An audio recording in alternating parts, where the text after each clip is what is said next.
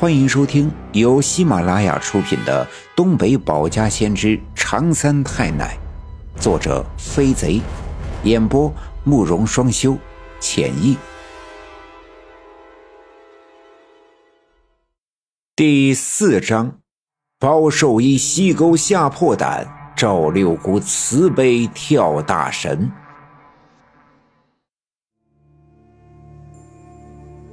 包寿一前一阵子。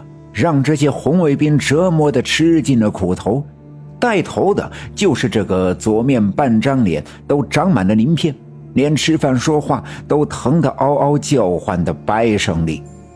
可包守义为人心地善良，解放前家境富裕的时候，村里谁家有个着急为难的，他都会伸上一把手。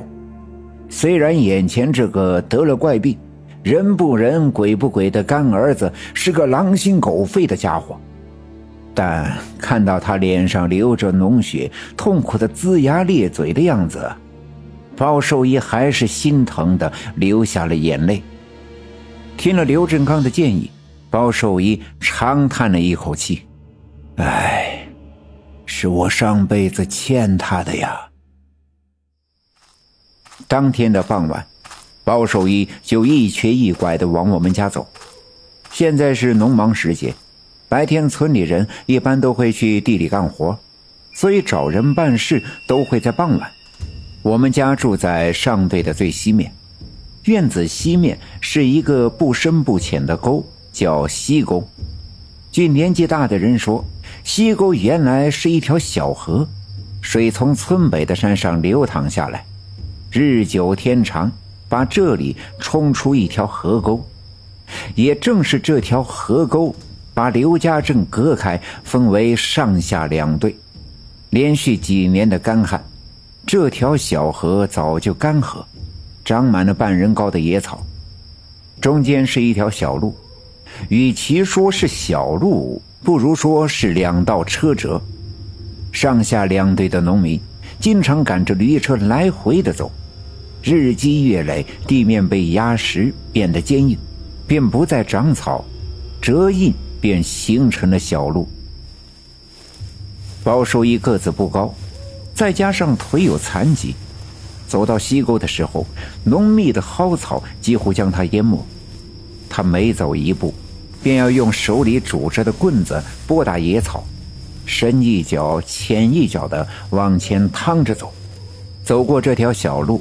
往东一拐就是我们家了，而这条小路也只有大约三十多米长。包守一刚走到小路的一半，突然脚下好像绊倒了结实的蒿草根，一下失去重心向前跌倒。这一下把包守一摔的是眼冒金星，胸口一阵阵憋闷的疼。那条本来就残废的右腿的膝盖撞到了一块石头。疼得包寿一龇牙咧嘴，包寿一心里暗骂：这一定是谁家的孩子淘气，把小路两边的蒿草绑在一起，就是为了绊倒过路的行人，他们好藏在一旁看热闹。突然，不远处的草丛里传来沙沙的响动，随着响声，野草来回的摆动。包寿一知道，这一定是那些淘气的孩子。于是他用手撑住身子，踉跄地站了起来，冲着那声音的方向大声骂道：“谁家的孩子，不好好在家写作业，天都黑了还出来淘气啥？看我抓到你不打断你的腿！”包守一也只想吓唬吓唬那些淘气的孩子，可那沙沙的声音越来越近，就在包守一眼前不到一米的地方停了下来。野草也不再晃动，一切恢复了平静。包守一弯腰捡起了刚才撞疼了膝盖的那块石头，本想扔过去赶跑淘气的孩子，可转念一想，这石头也不小，万一砸坏了谁家的孩子可不好。摔了一跤后，包守一长了个心眼，小心翼翼地用脚趟着草丛往前慢慢地走。可眼前的草丛依旧是没有任何的动静。包守一停住脚步，来回张望，寺外一片安静，没有一丁点的动静。那个淘气的孩子可能是跑了。包寿仪心想，还是正事要紧，没必要跟那个淘气的孩子置气。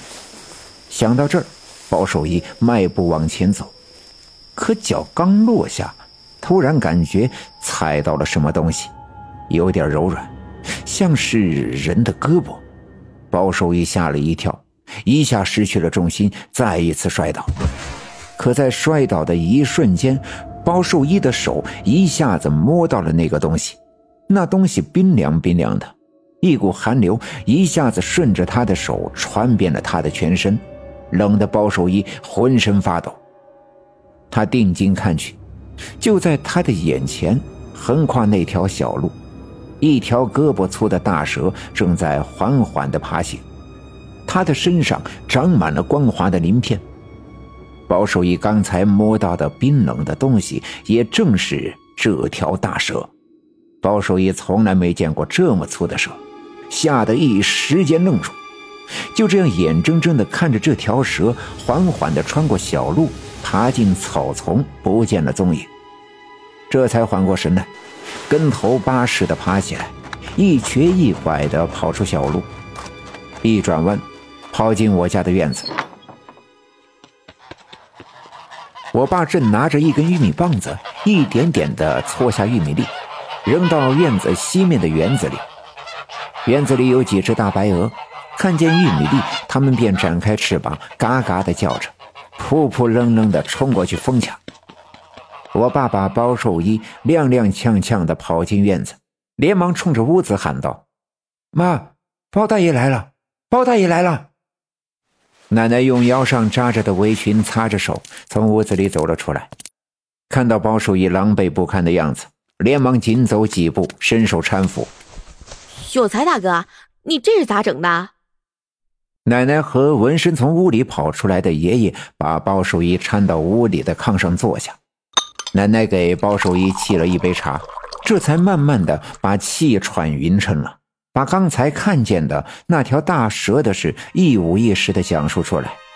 奶奶听了，皱起眉头，摘掉围裙，对包守一说。有才大哥，你来找我还有别的事儿吧？包守义这才想起来，此行是来求我奶奶给他的干儿子白胜利看病的。可想起白胜利一而再、再而三的找我奶奶的麻烦，还砸了我们家的常三太奶的神位，不免有些尴尬。可支吾了一阵，还是把来的目的说了出来。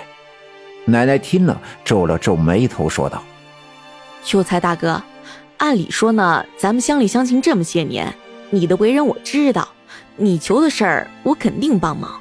可是，包守义一看奶奶面露难色，赶紧站起身哀求奶奶道：“刘妹子，我知道我们家胜利是个混蛋，可你说说，他现在这个病，把他折腾的人不人鬼不鬼，看着他一天天的脸上流脓淌血的，我这心呐。”有才大哥啊，胜利是个孩子，比我们家老大大不了几岁，我怎么会记他的仇呢？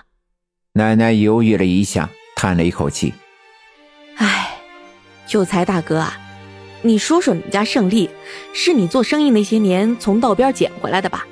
你把他拉扯大，可你看看你的腿，还不是被他打瘸的？前阵子他还砸了三太奶的神位，他得这病啊。”是三太奶生气了，给他的报应。这咋办呀？这孩子的罪也没少遭。刘妹子，要不你跟三太奶求求情，放过我们家胜利吧。我，我求求你了。说着，包守义就要跪下给我奶奶磕头。奶奶赶紧搀住他。唉，好吧，有才大哥。话都说到这份上了，那我就试试跟三太太说说，看能不能放过胜利。说着，奶奶打发在一旁看热闹的大伯和爸爸上院子里看着点来人，因为这个年代这种事算是封建迷信，不能大张旗鼓。奶奶让爷爷关好屋门，转身从腰上拿出一把钥匙，打开那个放在炕梢上的两尺高的箱子。对那个箱子，还年幼的爸爸一直就特别的好奇，因为平时奶奶绝对不让大伯和爸爸靠近。于是，爸爸和大伯听奶奶的吩咐关好了院门，然后赶紧跑到屋檐下，蹲在窗子下，探着头，偷偷的往屋子里看。后来听爸爸说，这是他第一次看到奶奶跳大神。本集已经播讲完毕，感谢您的收听。欲知后事如何，且听下回分解。